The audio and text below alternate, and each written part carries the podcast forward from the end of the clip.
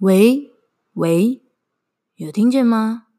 你现在收听的是刺猬聊起来，我是你的 WiFi。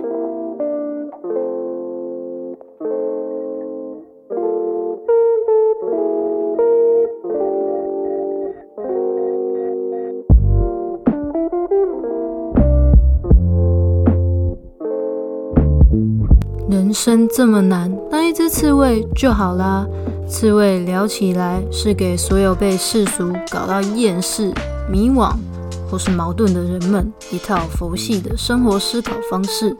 用佛系的观点解析职场、人生抉择、书籍，与具刺猬特质的来宾对谈，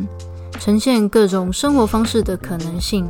期待大家在面对生活种种鸟事时，能用佛系的思维找回自己的生活步调。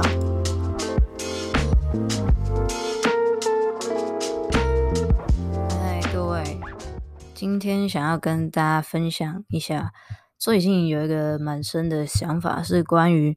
其实你身边的朋友，如果他是冷漠的，或者是说他是比较会算计吗？可以这么说，但他会不会算计，他可能不会让你知道啊。但我可以来跟大家解释一下，如果这样子的朋友，其实非常值得你深交，而且你们的友情可能也会更是长长久久的一个状态。怎么说呢？其实我觉得可以先从一个反面来跟大家聊一下，就你身边有没有那种很热情，然后也很热心，然后对你非常好的这样子的朋友？你想看看有没有这样子的人？好，可能你有，也有可能没有。好，但是我想说的是啊，其实为什么我会说懂得算计跟冷漠的朋友，反而是你容易细水长流的朋友？是因为你想想看哦。人跟人之间的互动是需要有一个来回的，就说，今天他付出给你，你也要付出给他，你们的关系才会长长久久，对不对？如果今天有一个人一直一直一直付出，可是你都没有给他回馈，然后你也没有给他相对应的热情啊，或者是让他也感觉你非常的重视你，那是不是久而久之你们就会渐行渐远，对吧？好，我相信这大家应该也都认同。那所以我才会说啊，如果你的朋友很懂得算计，然后平常他也颇冷漠的，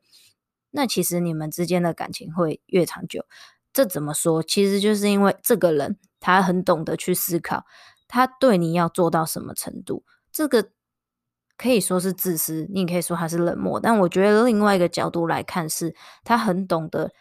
他要付出到哪里？他对你的付出不会有怨言，有可能他对你的付出，你感受到你会觉得很多很好，他对你很好，但是这对他来说可能其实 OK 啊，我就是举手之劳，我就是嗯，可能刚好看到你现在这个状况，我很想帮忙你，然后我对于这样子的状况的人，我就是会想要给予帮忙，并不是特别因为我对你有很大很大的情感。因为在他的角度来讲，他对你的付出完全是 OK，他衡量过，他 OK。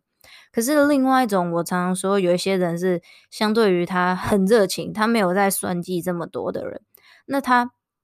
可能就是会觉得说啊，我觉得我很重视你这个朋友，所以我就是要对你很好，我对你付出非常多。可是他没有去衡量这个付出，他能不能够不求回报？当他没有去思考这一点。他一个不小心，他就会付出很多很多。那他对你付出很多很多的时候，有可能你有察觉到，也有可能没有察觉到。可是，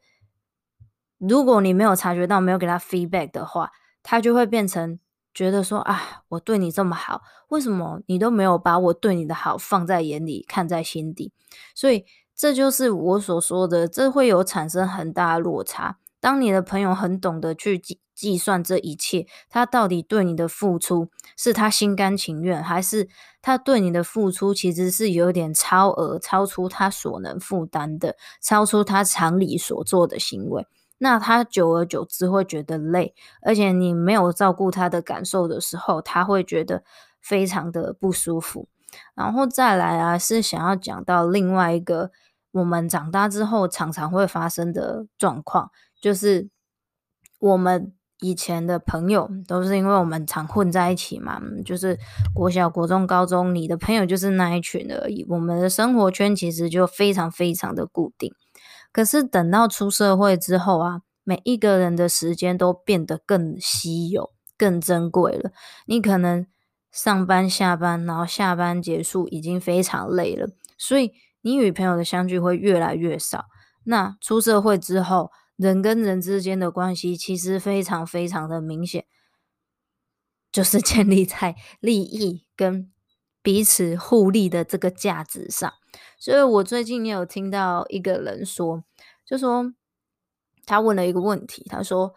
嗯，我我去一个新的社群里面，那我觉得我好像都融入不进去，是不是我很不讨他们喜欢这样子？”然后另外一个人他就回答了，他就说。呃，我们当然不可能被所有的人喜欢，但是你要去想想看，有可能是你对他来说没有利用价值，因为这个世代里面，现代的人呢，我们愿意花时间去做社交。绝对是有各自彼此的目的，当然有的人的目的非常单纯，他是想要交朋友。但是我相信，在更多商业上的场合，甚至说现在有很多学习性的组织跟社团，大家在里面呢，最想要、最想要的，还是一些资源的交换，找到可以互相合作的人。那所以。其实本质上，我们真的追求的就还是彼此的价值，然后希望用自己的价值去交换到别人的价值，来帮助自己的，不管是事业、职业还是人生，有不一样的成长、不一样的事业，对吧？所以我们的关系已经从小时候大家很深厚的情谊，就因为大家就长时间相处嘛，那个没有什么好说利益不利益，那就是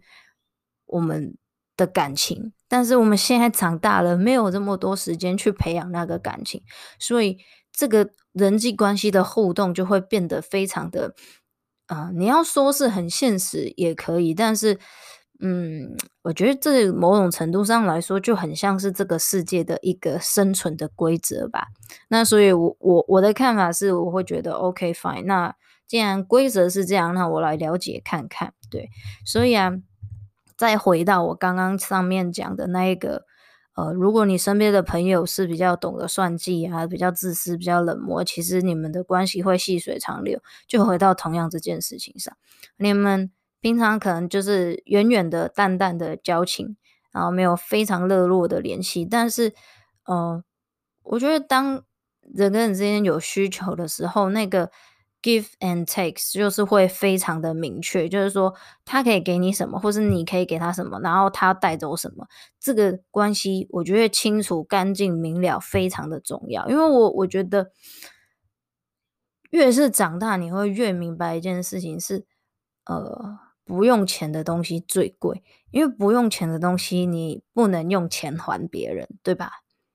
今天人家帮了你一个大忙，推帮你推荐一个东西，好了，就是说啊，你很想去这个地方工作哦，我帮你推荐啊。可是那你以后要用什么还他？当然你可以说请他吃一顿饭，但其实吃一顿饭跟你欠他的人情比起来还是不太一样的。所以越长大，其实越不会希望自己是欠这种人情债的。当然，如果另外一种模式是